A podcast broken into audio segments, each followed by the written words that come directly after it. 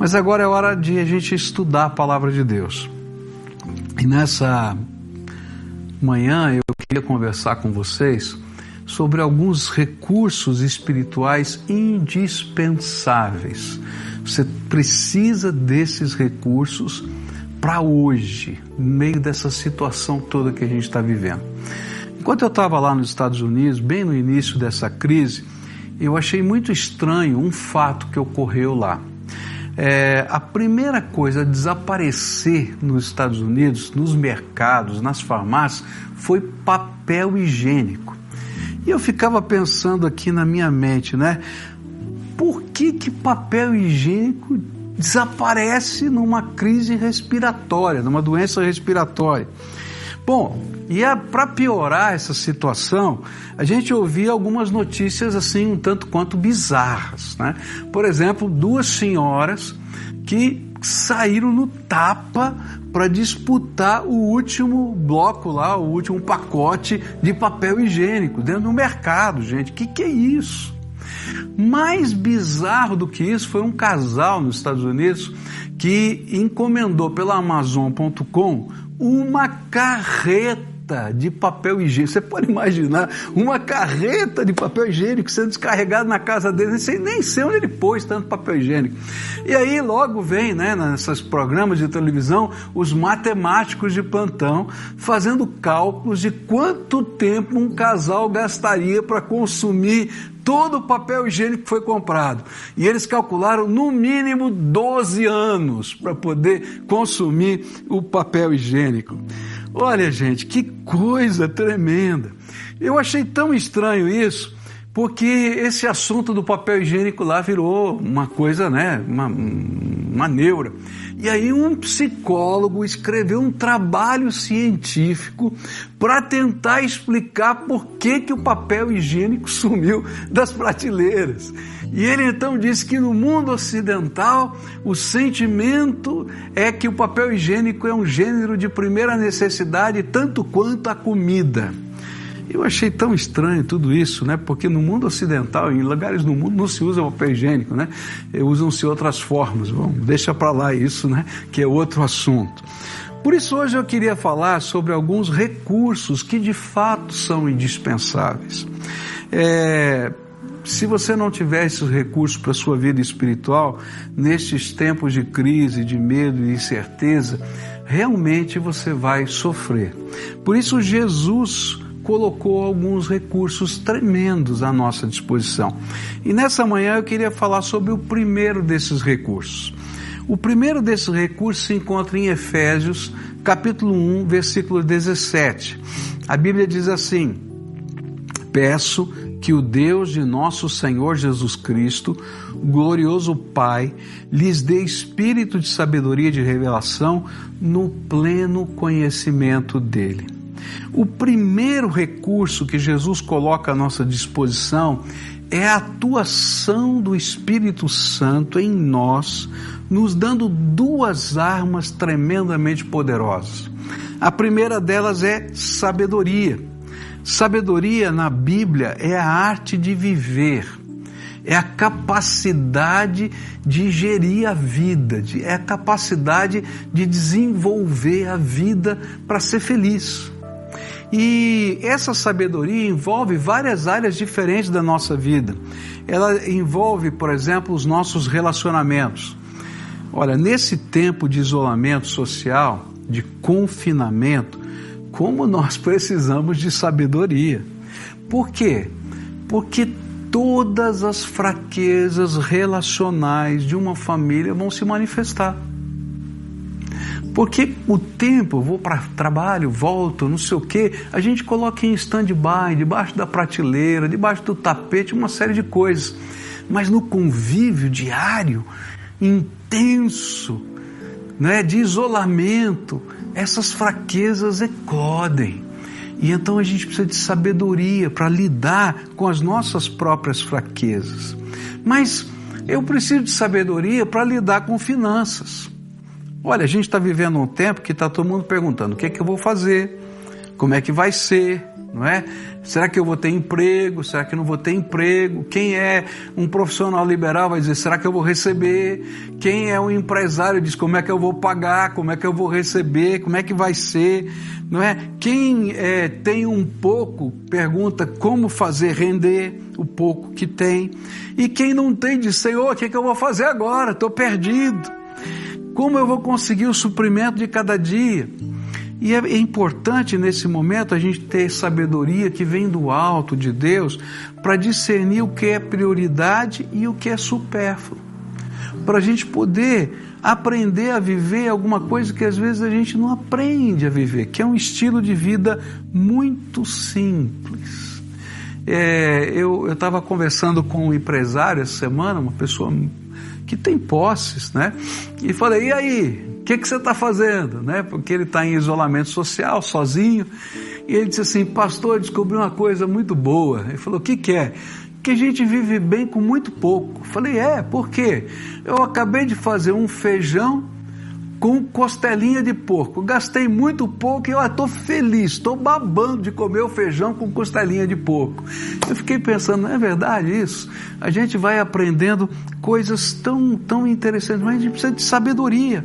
Mas a sabedoria que necessitamos precisa ser uma sabedoria diferente, que é a manifestação do poder de Deus em nós.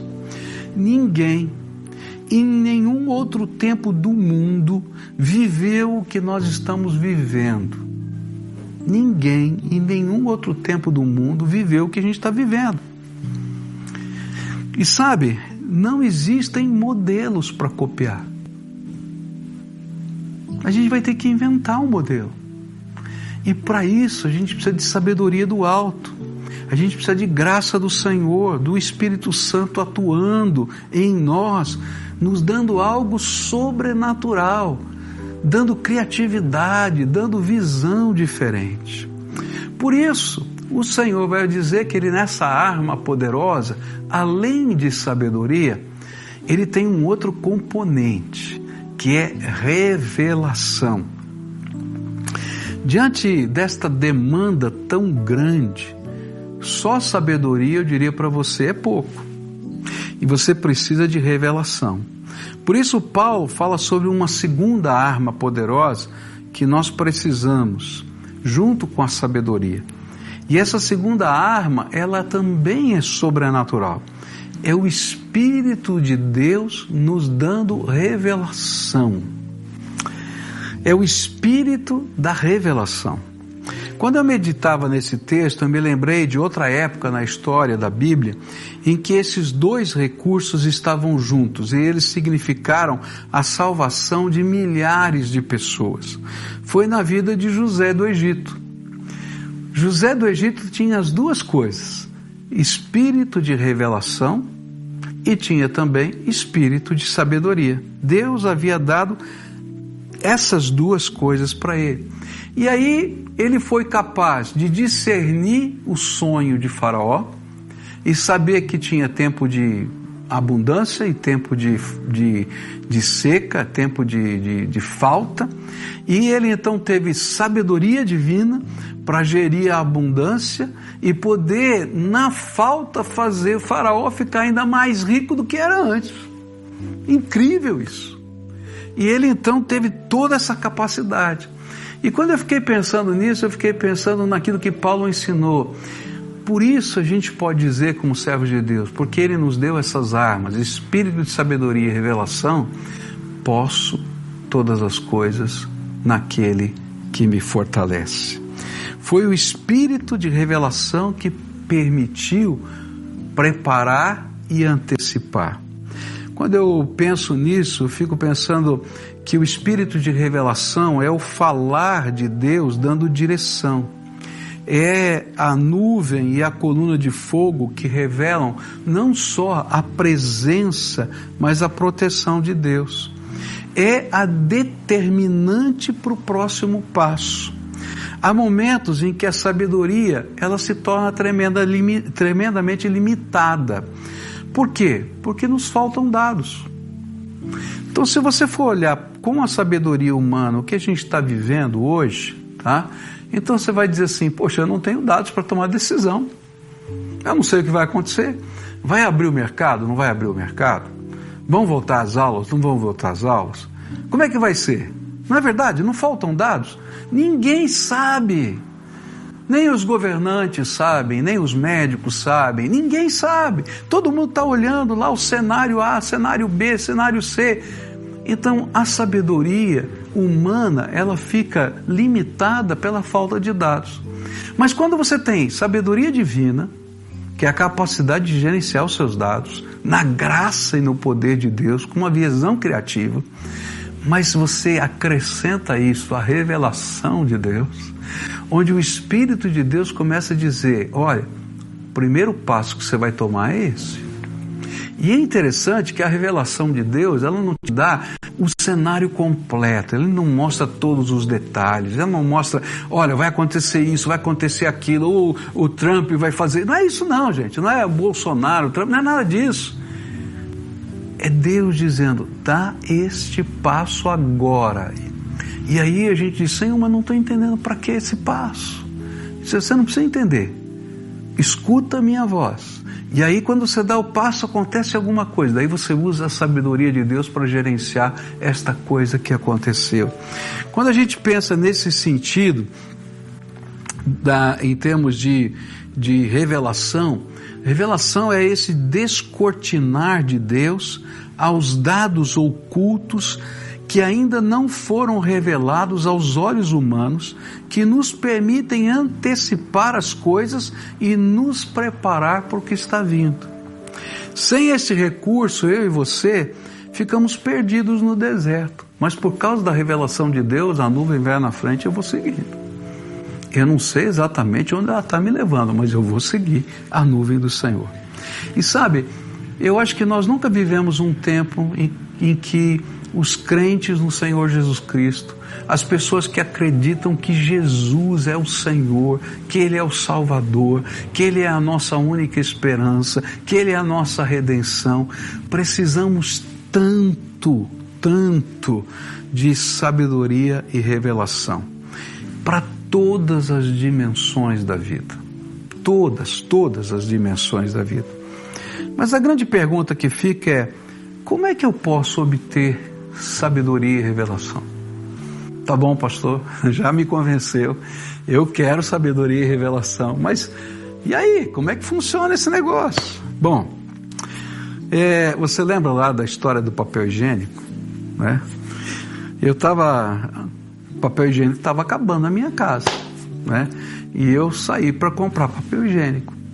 E eu me lembro que um dia eu fui a três mercados e duas farmácias. A gente estava numa cidadezinha muito pequenininha no estado de Nova York, né? Então só tinha três mercados e duas farmácias na cidade. Eu fui em todos os mercados e todas as farmácias da cidade e não achei o papel higiênico. No dia seguinte, nós fomos a outra cidade onde a Cleusa é, se tratava, que era mais ou menos uma hora de carro adiante de Nova York, ao norte de Nova York. E ali então procurei de novo papel higiênico. Não achei papel higiênico. Aí eu tive uma ideia brilhante. Comprei um fardo de guardanapos. Olha, tinha suprimento abundante de papel higiênico em casa. Eu estou brincando com isso porque a situação hoje é tão, tão maior do que isso.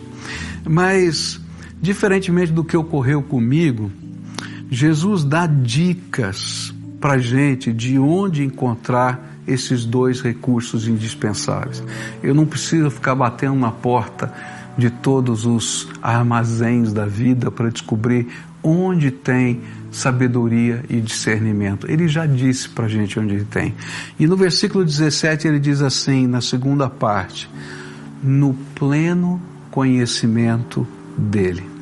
E a palavra está ensinando uma coisa tremenda: quanto mais conectado a Jesus, quanto mais submisso, quanto mais determinado a receber dele essa bênção, quanto mais intimidade você tiver, mais sabedoria e revelação serão derramados sobre você, porque isso é fruto da presença dele. É Ele que é o revelador, É Ele que é a sabedoria de Deus encarnada que abençoa a gente. E o coração que antes estava antes estava obscurecido, pesado pelo medo, pela ansiedade, pela desesperança, ele é iluminado por Jesus nessa intimidade com ele. Veja o verso 18, que coisa tremenda, ele diz assim: Oro também para que os olhos do coração de vocês sejam iluminados, a fim de que vocês conheçam a esperança para a qual ele os chamou, as riquezas da gloriosa herança dele nos santos. Sabe, quanto mais intimidade com o Senhor, mais ele começa a abrir as dispensas do céu e você começa a ver os efeitos da dispensa do céu aqui na terra, na sua vida, na forma de sabedoria e revelação. O que mais você precisa hoje, nesses tempos de crise, é sabedoria e revelação, que só a intimidade com Jesus pode lhe dar. Por isso eu queria dar algumas dicas para você desse caminho da intimidade. A primeira coisa que você tem que fazer, se você quer ter intimidade com Jesus, é reconhecer quem você é diante dele. Então, se você tem que fazer uma oração querendo ter intimidade com Jesus, começa reconhecendo quem você é. Olha, eu sou humano, pecador, eu sou limitado. Eu sou limitado, eu sou incompetente para esse momento. Senhor, não dá. Sem a tua graça não dá, não tem outro jeito. E aí, nesse reconhecimento, a gente tem que reconhecer a nossa separação. Sabe, Senhor, eu não sei, eu não sei ouvir a revelação do Senhor na minha vida. Eu não sei, Senhor, buscar uma sabedoria do alto. O que eu aprendi é a sabedoria da economia, a sabedoria do dia a dia da vida, mas essa sabedoria que vem do Senhor, eu não sei, eu preciso dela. Se a gente não reconhecer a nossa limitação, a gente vai continuar confiando no nosso taco. E sabe, para receber esse recurso divino, eu tenho que deixar de confiar no meu taco e confiar na graça de Deus. Porque só Ele é a minha segurança e a minha esperança. Segunda coisa que você tem que fazer, que é uma dica especial, é depois de reconhecer, você tem que fazer um chamado, um convite. Senhor, vem aqui e começa Começa, Senhor, a invadir aqui a minha casa, a minha vida, o meu dia a dia. Invade, Senhor. Eu estou abrindo a porta, escancarando a janela. Eu quero o Senhor passeando aqui. Quando a gente conversar, eu e minha mulher, que o Senhor esteja no nosso meio. Quando a gente conversar com os nossos filhos, que o Senhor passeie aqui entre nós. Eu quero sentir a tua presença. É, sabe aquele convite desesperado? Senhor, vem logo, vem logo. A gente está precisando já. E sabe, na intensidade do nosso clamor vem a intensidade da resposta. Porque é a busca que faz com que venha a resposta. Buscar-me-eis e me achareis quando me buscardes de todo o vosso coração. Terceira dica, tá? Quando você sentir a presença de Jesus, entrega. E mesmo que não sinta, entrega o controle. Sabe, Senhor, está aqui a minha vida estão aqui os meus negócios. Sabe, não é mais meu, é teu. Sabe, quando Deus é o dono do nosso negócio, você não precisa ficar preocupado, porque a ordem vai vir dele e ele que é o responsável, não é você. Quando Deus é o dono da sua família, você não precisa ficar preocupado, porque você sabe que Ele está cuidando dos seus filhos. Quando Deus é o dono do seu coração, você pode descansar nos braços dele. E aí, Deus vai começar a derramar graça sobre a tua vida. E a graça vai envolver, vai envolver tantas áreas. Bom, quando você receber do Senhor graça, sabedoria, revelação, então toma cuidado para não perder. E tem muita gente que já perdeu sabedoria e revelação, que já recebeu uma vez de Deus. Sabe por quê? Porque esqueceu-se que quando Deus derrama sabedoria e revelação e graça, ele transformou a gente em sacerdote dele nessa terra. Você tem que ser sacerdote da sua casa, da sua família, do seu, nos seus negócios, você é o sacerdote de Deus dos seus empregados. Você é o pastor que Deus colocou para cuidar deles, tá?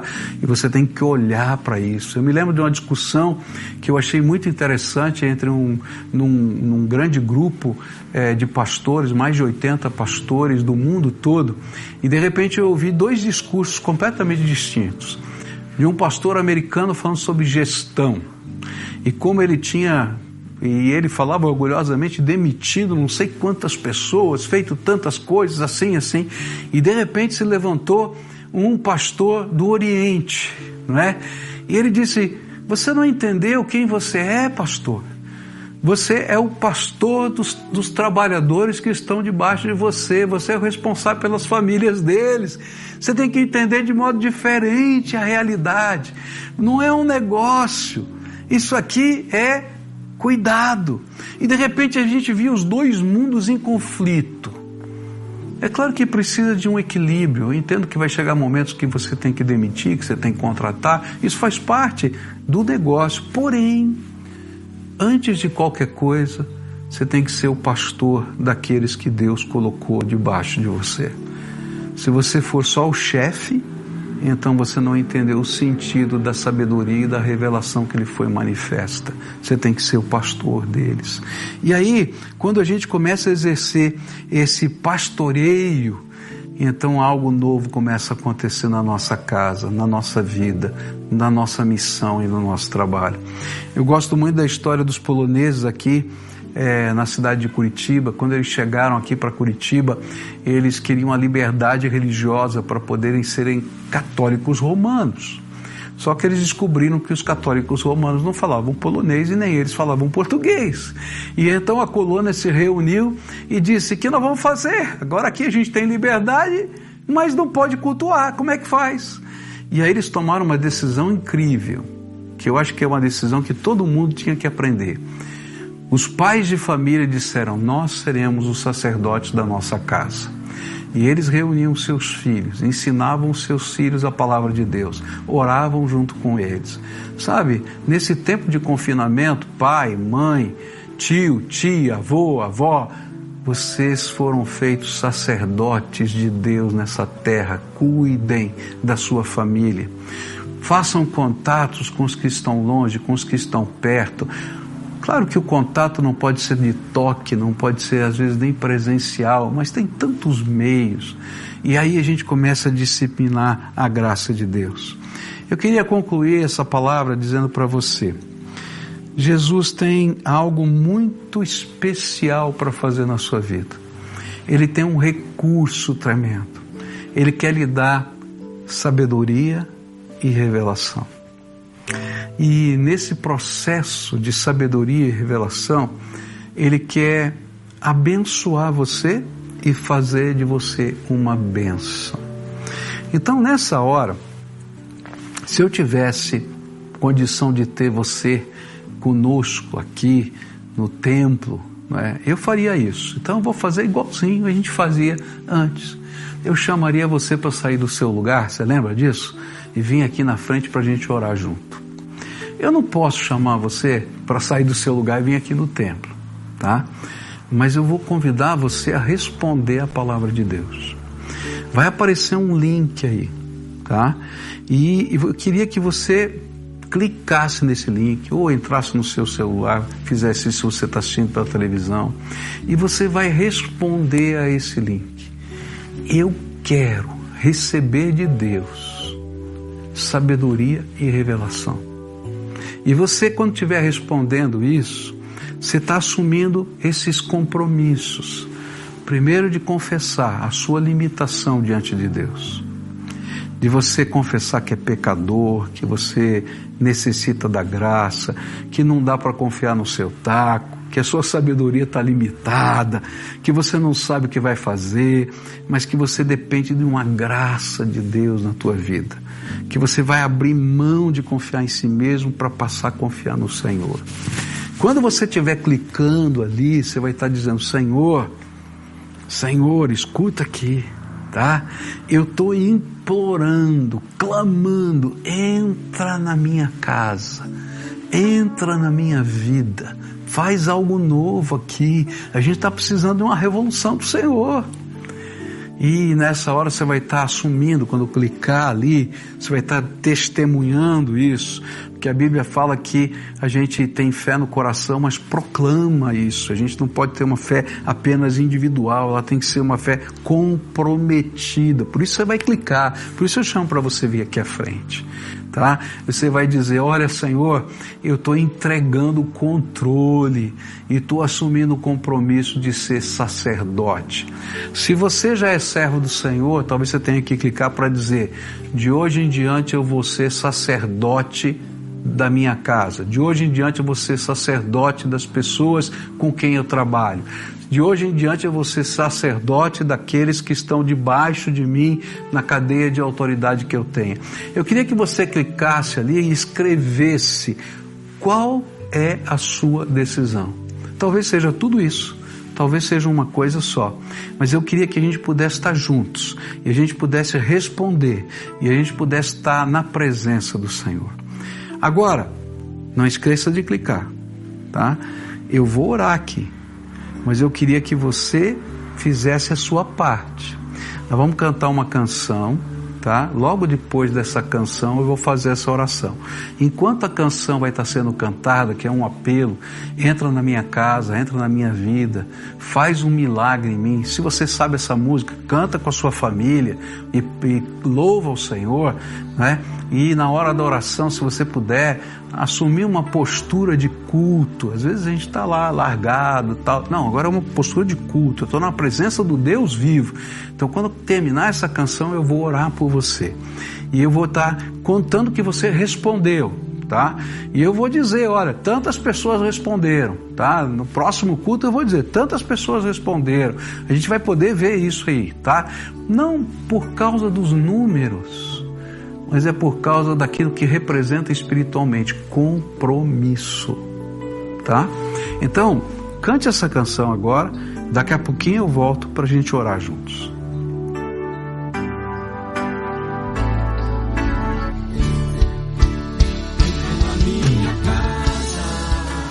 Entra na minha vida, mexe com minha estrutura, sara todas as somente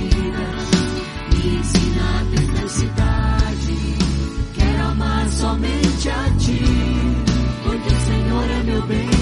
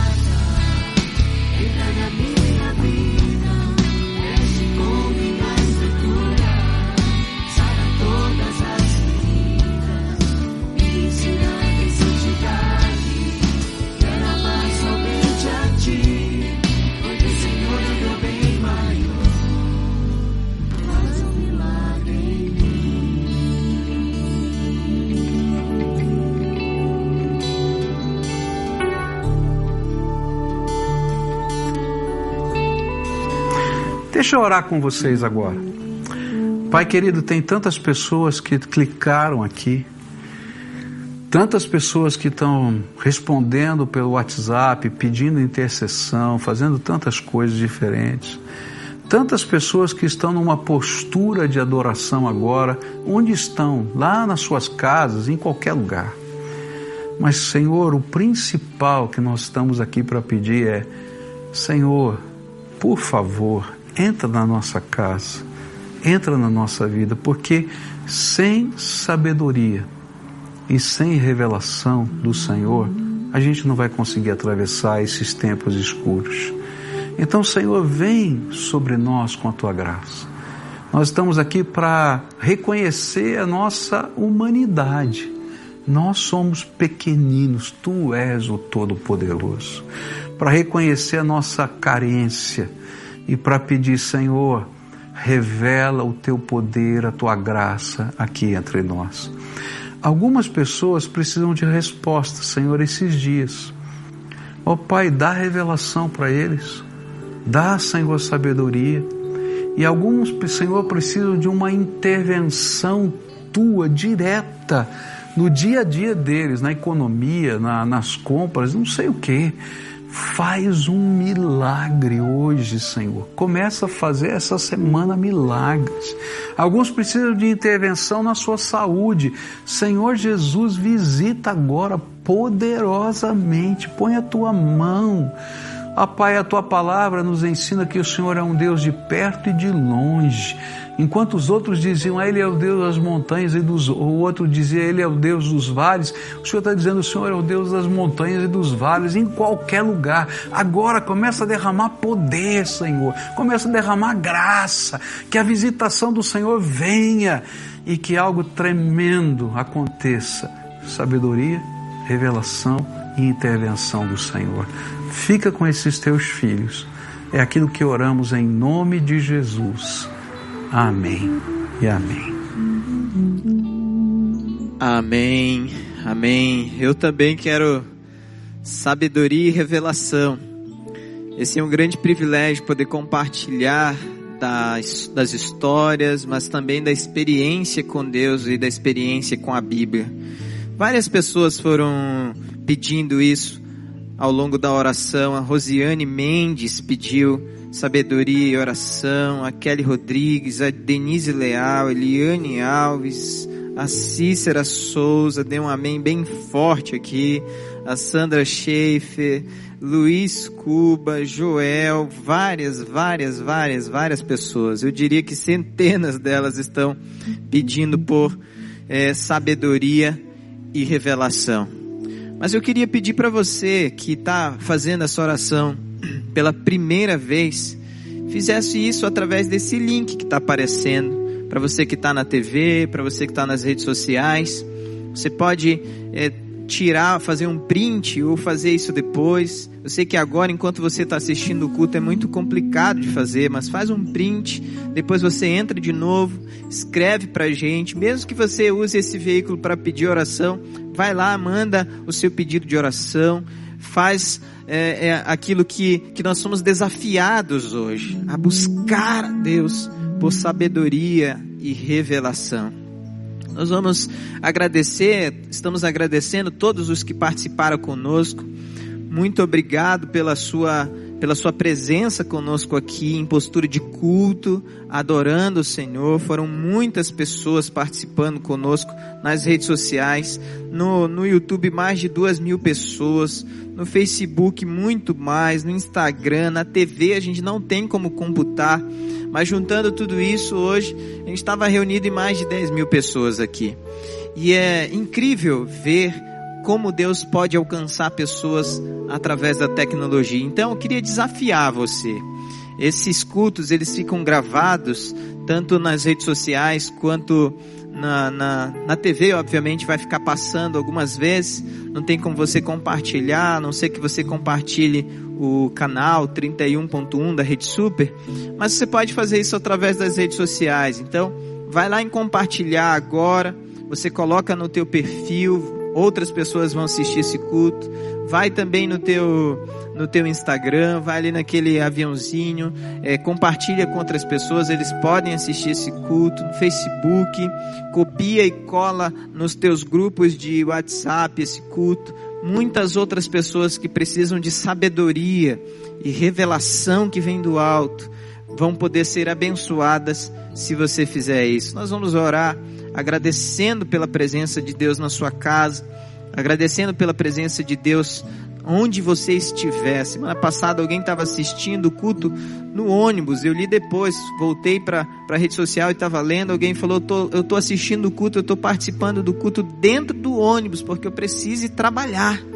E eu fiquei impressionado com a dimensão do poder de Deus se revelando em vários lugares. Então vamos agradecer pela sua vida, agradecer por você estar conosco, mas também desafiando você a preencher esse link aí de pedido de oração, de você colocando a sua vida nas mãos do Senhor, pedindo sabedoria e poder, mas para você compartilhar também esses, esse culto com os teus amigos e familiares. Vamos orar.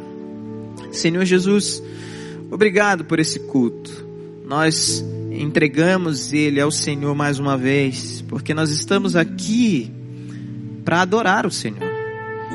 Nada disso faz sentido se fosse apenas uma, uma ação de uma igreja. Não é isso, o Senhor sabe. Nosso coração busca transformar-se em um coração que te adora em espírito e em verdade. É assim que nós queremos te adorar, é assim que nós queremos viver, te adorando em espírito e em verdade. Mas nós pedimos agora ao Senhor que se revele a nós.